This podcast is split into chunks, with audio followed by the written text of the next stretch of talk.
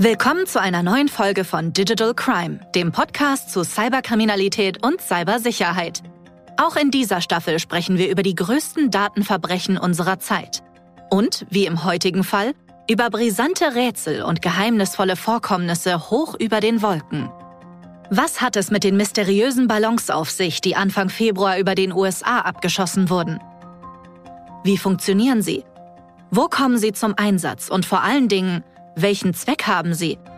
Ob Wetterforschung, Kommunikation oder Spionage. Wir begeben uns diesmal auf Spurensuche in luftiger Höhe.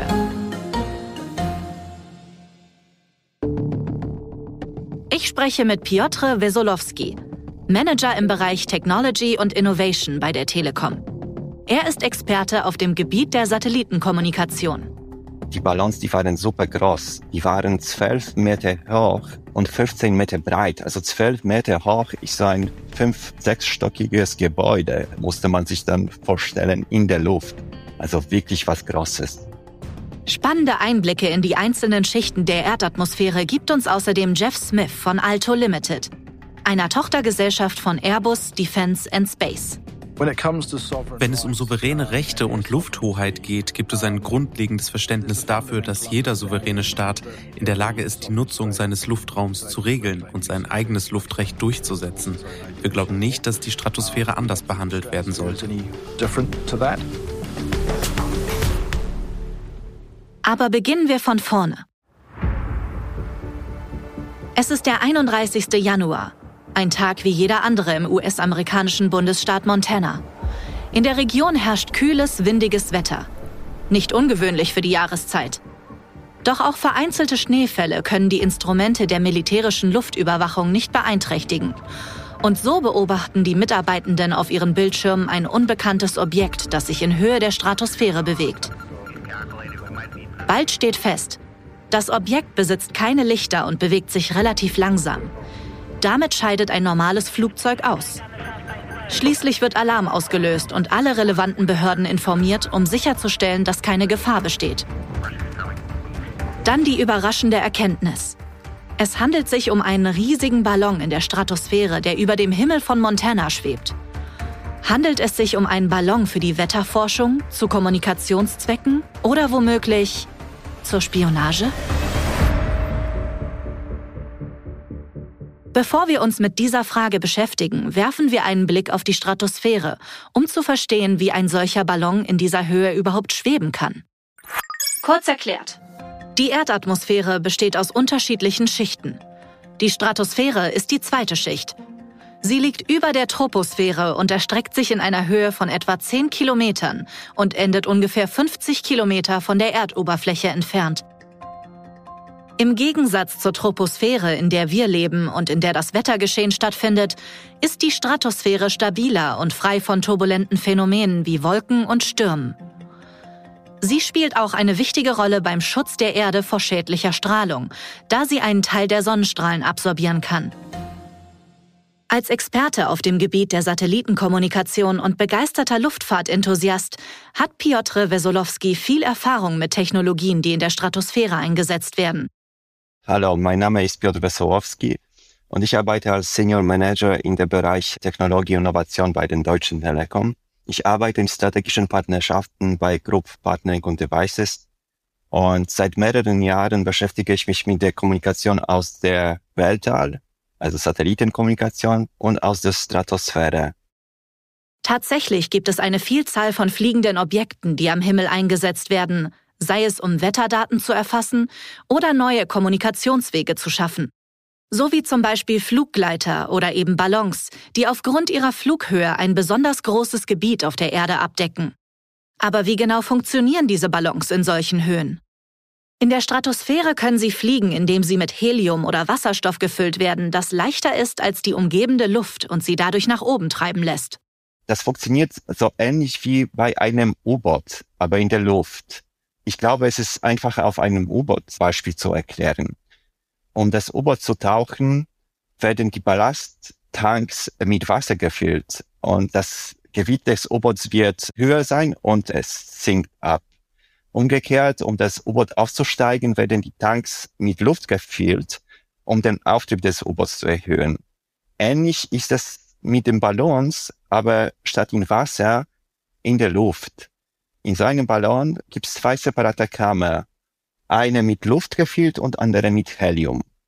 Sollte der Ballon schwerer sein, dann wird aus der Umgebung mehr Luft in eine Kammer gepumpt.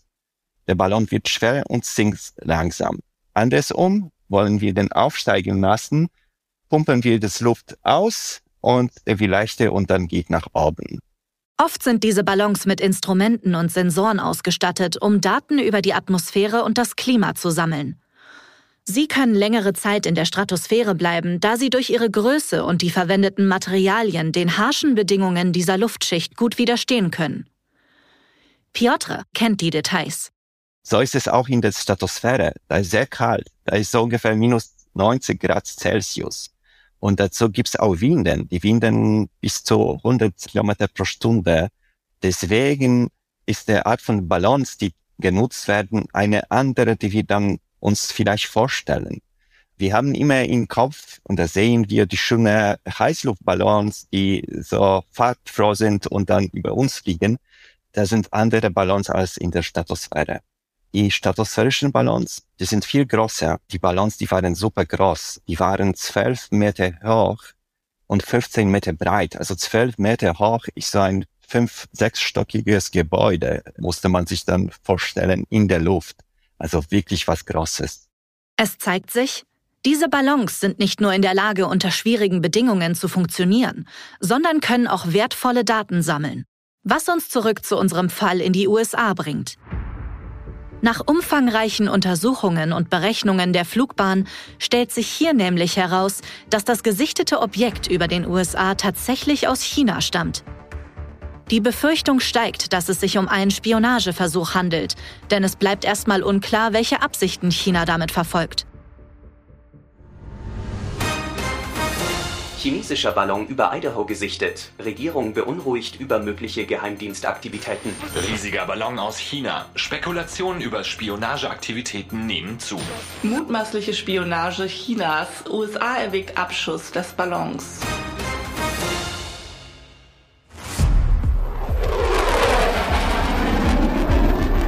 Am 4. Februar bringen US-Kampfjets den circa 60 Meter großen Ballon auf Anweisung von Präsident Joe Biden vor der Atlantikküste von South Carolina zum Absturz.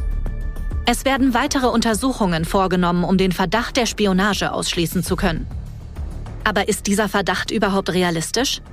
Es wäre jedenfalls nicht das erste Mal, dass Technologien zu Spionagezwecken in der Stratosphäre eingesetzt werden. Kurz erklärt. Schon im 19. Jahrhundert und später auch im Ersten Weltkrieg waren Ballons tatsächlich eine gängige Spionagemethode. Sie kamen sowohl im Sardinischen Krieg 1859 als auch im amerikanischen Bürgerkrieg 1861 zum Einsatz. Damit die Erkenntnisse schnellstmöglich an die Kommandostände weitergegeben werden konnten, verfügten die Ballons im Ersten Weltkrieg ab 1914 sogar über Fernsprecheinrichtungen. Von den 1940er bis in die 1960er Jahre erweiterten neue technische Entwicklungen die Einsatzmöglichkeiten. Insbesondere amerikanische Geheimdienste und Militärs schickten Tausende von Ballons in den Himmel. Mit der mittlerweile etablierten Satellitenüberwachung kommen die Spionageballons zwar mehr und mehr aus der Mode, haben aber bis heute ihre Vorteile. So können sie auch aus relativer Nähe Details und Bewegungen über längere Zeit beobachten und Kommunikation abfangen. Im Gegensatz zu Satelliten, die ständig in der Umlaufbahn kreisen und von Spionagebehörden zur Aufnahme von Fotos verwendet werden. Außerdem sind sie billiger als Satelliten und für das Radar schwer zu entdecken. Spionage oder doch Forschung? Der Abschuss sorgt für Spannungen. Die USA beschuldigen China, Militäranlagen in Montana und Idaho ausspionieren zu wollen. China hingegen behauptet, dass es sich um einen Forschungsballon handelte, der durch höhere Gewalt vom Kurs abgekommen sei. Ballons zu Forschungszwecken einzusetzen ist keine Seltenheit. Laut US-Wetterdienst wird im Schnitt zweimal täglich von 900 Standorten weltweit ein Wetterballon gestartet. Das entspricht mehr als 600.000 jährlich. Also doch weitaus mehr, als Nena in ihrem Song vermutet hat. Durch die Kraft der Winde, die je nach Höhe in unterschiedliche Richtungen wehen, können manche dieser Exemplare in kürzester Zeit Hunderte von Kilometern zurücklegen. Mit Hilfe von Windprognosen lässt sich steuern, wo sie landen.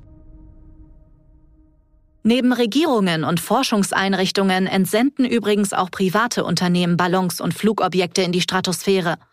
So hat Google in der Vergangenheit selbst navigierende Ballons hinaufgeschickt, um Internet in ländliche Gebiete zu übertragen. Das Projekt namens Loon nutzte speziell entwickelte Exemplare, die in der Lage waren, auf und abzusteigen, um die günstigsten Windbedingungen zu finden. Jedoch wurde das Programm 2021 aus finanziellen Gründen eingestellt. Piotr ist dennoch mit den Fakten vertraut. Die haben bis zu 300 Tage erreicht. Und das war auch eine von den großen Herausforderungen. Und die größte Entwicklungszeit ging dafür, die Balance dann am längsten in der Luft zu halten. Man hat mit wenigen Wochen angefangen und war in der Lage, fast ein Jahr dann am Ende zu fliegen. Was man wissen muss, da in der Stratosphäre fällt auch Luft. Da auf der Höhe hat man nur ein Prozent der Luft, äh, die man an der Erdeoberfläche hat. Deswegen ist auch die UV-Strahlung sehr hoch. Das ist das größte Problem, wie das Material aus dem Ballon gebaut wird. Und mit der Zeit zerstört einfach die UV-Strahlung das äh, Material und äh, entstehen die kleinere und größere Löcher. Die schwierigen Bedingungen in der Atmosphäre können also auch manchmal Hindernis sein. Besonders wenn die Exemplare mehrere Wochen oder sogar Monate fliegen sollen. Jeff Smith von Alto Limited kennt das Problem. Das Unternehmen testet Alternativen zu Ballons in der Stratosphäre. Mein Name ist Jeff Smith von Alto Limited. Ich bin der Leiter für Mobile Connectivity für Europa und den asiatisch-pazifischen Raum. Ich bin seit 2019 bei Alto und habe mich auf die Strategie und Geschäftsentwicklung von Anwendungen konzentriert, die Konnektivität auf die ganze Welt bringen können. Alto Limited will als Tochterunternehmen von Airbus verschiedene Services aus der Stratosphäre anbieten und eine Plattform schaffen, die besonders für Konnektivität geeignet ist.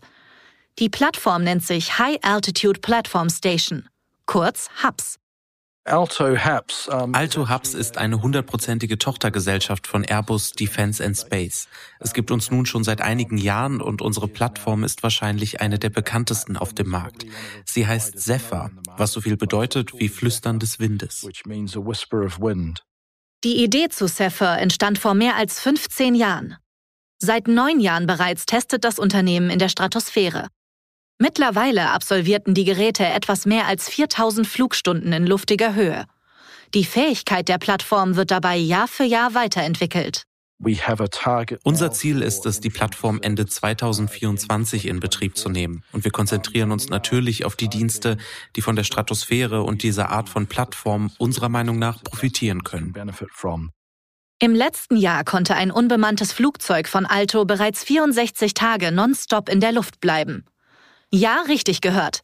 Ein Flugzeug, das so viele Tage fliegen kann. Schlüssel dabei ist die leichte Bauweise und die Energiegewinnung durch Sonnenstrahlen.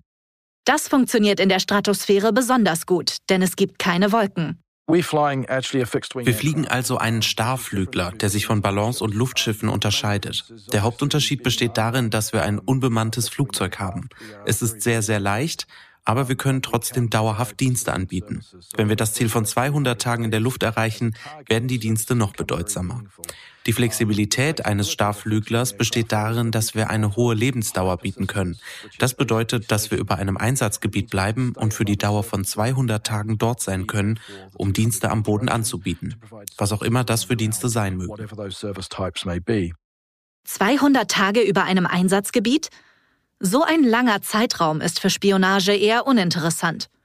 Gleiches gilt für den Einsatz zur Wetterforschung. Ein Ziel, das aber ebenfalls hoch oben in der Stratosphäre verfolgt wird, ist die Verbesserung der Konnektivität am Boden. Eine flächendeckende Netzabdeckung, die durch Technologien wie Ballons und Drohnen ermöglicht werden soll. Ein Punkt, der natürlich auch für die Telekom interessant ist, so Piotr. Aus der Luft kann man ein größeres Gebiet versorgen zum Beispiel die Berge abdecken, ohne in jedem Tal mehrere Mobilfunktürme zu bauen, was ohnehin schwierig ist. Manchmal sind das dann Naturparks oder geschützte Gebiete, da darf man sogar gar keine Antenne äh, bauen. Und da befinden sich auch wenige Leute, vielleicht paar Touristen im Sommer oder Winter. Und das lohnt sich für die Firmen, dort äh, die Standorte nicht zu bauen. Deswegen, das ist eine interessante Technik, kann man viel größere Gebiete abdecken. Das Internet in der Stratosphäre kann jedoch nicht mit den 5G-Masten am Boden mithalten. Grund dafür ist die größere Distanz und die damit verbundene größere Latenz, also Verzögerung. Doch als ergänzende Technologie eignet sich das Netz von ganz weit oben definitiv. Zum Beispiel in Krisengebieten. Es kommt auch zu Ereignissen wie Naturkatastrophen, wo die Infrastruktur am Boden zerstört wird. Und auch in diesem Fall konnte man die Technik sehr gut nutzen, weil da konnte man schnell das Mobilfunk ersetzen oder wieder bereitstellen und dann den Leuten und auch Hilfskräften, Ansatzkräften am Boden die Kommunikation sofort herstellen. Dabei sind die Antennen an den Ballons oder Drohnen entweder direkt mit dem Netz am Boden verbunden oder zusätzlich mit Satelliten in der Erdumlaufbahn. Sie wirken also wie eine Art Mittler zwischen Erde und Weltraum. Aber wir schweifen ab. Kommen wir also zurück zum Geschehen in Amerika. Dort kann weiterhin nicht mit absoluter Sicherheit bestätigt werden, welchen Zweck der Ballon hatte. In seiner Flugbahn flog er über mehrere Militärstützpunkte. Eine Infrastruktur, die das Pentagon selbstverständlich vor Spionageaktivitäten schützen will. Der Konflikt zwischen den USA und China schwellt weiter an. Außenminister Blinken sagt seine Auslandsreise nach Peking ab. Es ist eine unübersichtliche Gemengelage. Die Schlagzeilen weltweit überschlagen sich, als ein zweiter Ballon auftaucht. Ballonaffäre. Kolumbiens Luftwaffe informiert über Objektsichtung. Zweiter Riesenballon gesichtet. Auch Ballon über Kolumbien stammt aus China. Der Verdacht erhärtet sich, dass China Ballons für Spionagezwecke einsetzt. Beweise fehlen jedoch weiterhin. Der Ballon über Kolumbien wird vom örtlichen Militär verfolgt, bis er den dortigen Luftraum verlässt. Zu einem Abschuss kommt es nicht. Aber hätte das südamerikanische Land ebenso wie die USA den Ballon aus rechtlicher Sicht überhaupt einfach abschießen können? Kurz erklärt. Die Lufthoheit beschreibt das grundsätzliche Recht eines Staates, die Benutzung seines Luftraumes eigenständig zu regeln. Dieser Raum über dem gesamten Land- und Seegebiet eines Staates gehört zu seinem Hoheitsgebiet. Unterhalb von 60 Kilometern wird der Luftraum zweifelsfrei zum Staatsgebiet gezählt Ab 110 Kilometern handelt es sich um staatsfreien Raum.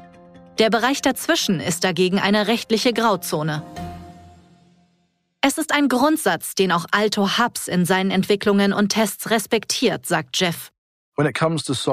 Wenn es um souveräne Rechte und Lufthoheit geht, gibt es ein grundlegendes Verständnis dafür, dass jeder souveräne Staat in der Lage ist, die Nutzung seines Luftraums zu regeln und sein eigenes Luftrecht durchzusetzen. Wir glauben nicht, dass die Stratosphäre anders behandelt werden sollte. Deshalb haben wir bei unseren Tests in der Vergangenheit sehr eng mit den lokalen Regulierungsbehörden und den örtlichen Luftverkehrsbehörden zusammengearbeitet. Noch ein weiterer Aspekt, der zu dieser Sicherheit beitragen soll, ist der sogenannte Automatic Dependent Surveillance Broadcast oder kurz ADSB. Diese Überwachungstechnologie macht Flugzeuge für die Bodenstation sichtbar. Diejenigen, die SEFA und unsere Flüge in der Vergangenheit kennen, wissen, dass wir auf dem Flugradar vollständig sichtbar und verfolgbar sind, wie jedes andere Flugzeug auch. Und das, obwohl wir in der Stratosphäre sind. Offensichtlich war dieses Instrument nicht an den gesichteten Ballons angebracht. Während das Außenministerium in China seinen Unmut über den Abschuss des Ballons in einer Pressekonferenz mitteilt, werden bereits die ersten Teile geborgen. Das Trümmerfeld im Meer erstreckt sich über eine Größe von mehr als 300 Fußballfeldern. Das Weiße Haus veröffentlicht schließlich weitere Details. Der abgeschossene chinesische Ballon habe über mehrere Antennen verfügt, sei mit Hilfe von Solarpanelen betrieben worden und vermutlich in der Lage gewesen, geheimdienstlich relevante Kommunikation zu sammeln und zu lokalisieren, heißt es in der Erklärung.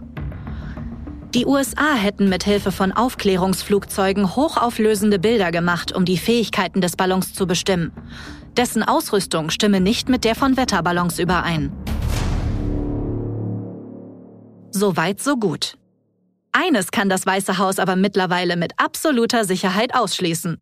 And one last thing before I turn it over to the Admiral, I just wanted to make sure we address this from the White House. I know there have been questions and, and concerns about this, but there is no, again, no indication of aliens or extraterrestrial activity with these recent takedowns. Again, there is no indication of aliens or terrestrial activity with these recent takedowns. Wanted to make sure that the American people knew that, all of you knew that, uh, and it was important for us to say that from here because we've been hearing a lot about it. Welche Instrumente wirklich am mutmaßlichen Spionageballon verbaut waren und welche Daten gesammelt wurden, bleibt bis heute unklar. Nach den Vorfällen kommt es zu weiteren Sichtungen. Auch diese Objekte werden abgeschossen.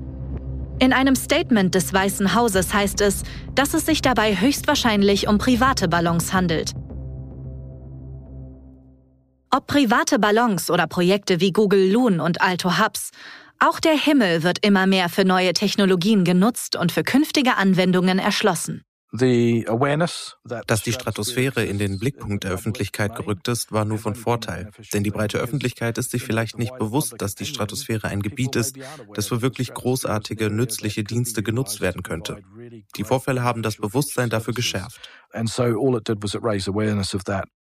Fakt ist, die Stratosphäre befindet sich über der Luftschicht, die für die zivile Luftfahrt genutzt wird. Immer mehr Firmen erschließen sie, um bessere Konnektivität und Boden- und Wetterbeobachtung zu gewährleisten. Schon im 19. Jahrhundert wurde in kriegerischen Auseinandersetzungen mit Hilfe von Ballons Spionage in großer Höhe betrieben. Die gesichteten Ballons wurden abgeschossen. Bis heute steht der Vorwurf im Raum, diese seien von der chinesischen Regierung zu Spionagezwecken genutzt worden. Mehr Informationen findest du wie immer in den Show Notes. Wenn dir die Folge gefallen hat, dann abonniere Digital Crime, um keine der weiteren Folgen zu verpassen. Und lass uns doch eine Bewertung da. In zwei Wochen sprechen wir in unserer Kompaktfolge darüber, wie auch die Technik für eine bessere Konnektivität teilweise abhebt und hoch in die Wolken wandert. Bis zum nächsten Mal.